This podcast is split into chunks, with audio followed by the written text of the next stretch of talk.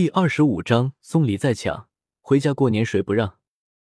松林从来没有送过礼，没有巴结过人，这次也是情非得已，硬着头皮敲开所长的办公室，进去了就微笑。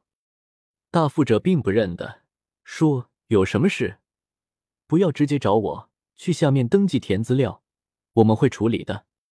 松林赶忙把门关上，说：“所长，我是瘦猴的小舅子。”所长一听，让松林坐下，一次性只背倒了一杯茶，然后一屁股坐在真皮转椅上，说：“你来干嘛？我跟你说，售后不交代，我不放人。”松林从口袋里把装钱的信封拿出来，放在大富者的桌子上，笑着说：“一点心意，你放了我姐夫。快过年了，不能让他从所里过年，也没犯什么大事，是吧？”大富者看了看信封，估摸有个五千左右，想要又不想要，就掏出一根烟，慢慢的找打火机，慢慢的点燃，慢慢的抽了一口，说：“我不是说你们家，大家都是一个乡的，我能不理解你们？能让瘦猴从所里过年吗？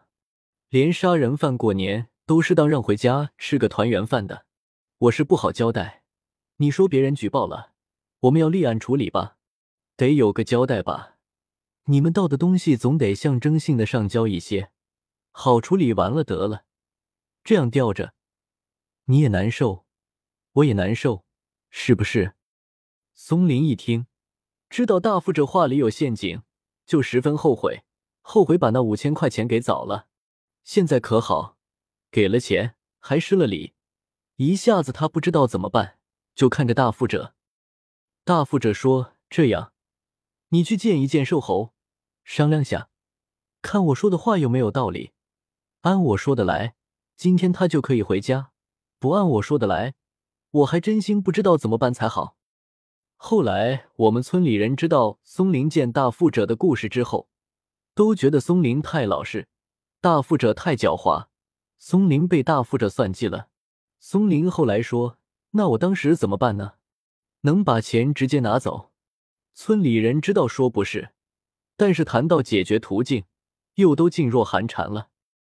松林从所长办公室出来，去见了瘦猴。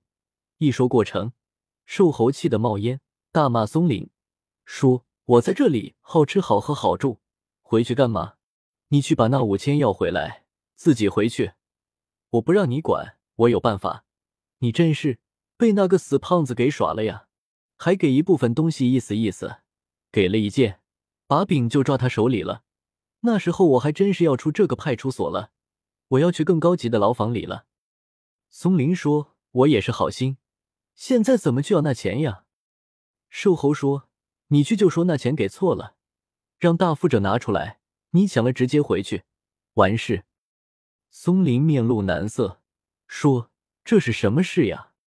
瘦猴说：“快去。”一会那死胖子跑了，松林径直出了派出所，没有去要钱，走了不远又返回去，到了大富者办公室，直接闯进，看到大富者把腿翘到桌子上，哼着歌在数钱，松林顿时满眼金星，内火中烧，他准备来和大富者解释，瘦猴没有盗到什么东西，就是几串子钱，如果要给他好了，但是看到这么刺眼的一幕。他过去一把把钱抢了，转身出了门。这样的事我是没有见过的，所以听了觉得十分过瘾，有点黑社会遇到土匪，谁也不怕谁的味道。瘦猴后来还是回家过年了。听说因为爱香后来来找大富者，使劲哭泣求情，大富者因为没有证据，违规拘留，也不敢闹大，无可奈何把瘦猴给放了。放的时候，对瘦猴说：“我还要去查你的。”瘦猴笑嘻嘻的准备回家，被小库拦住，说：“叔，你还得把这十来天的伙食费给交了，总共一百二十八元。”瘦猴说：“我吃啥了？吃了这么多？你看到了，天天馒头稀饭的，还有老鼠屎，还一百二十八块钱。”小库为难的说：“叔，规定，好吧。”没办法的，交了回去过个好年，和气生财。大富者听见叽叽喳喳，出来吼道：“这是疗养院，忍你很久了，犯事了还嚣张，你妈的！”瘦猴没吭声，艾香赶紧把钱交了，拉了瘦猴回去了。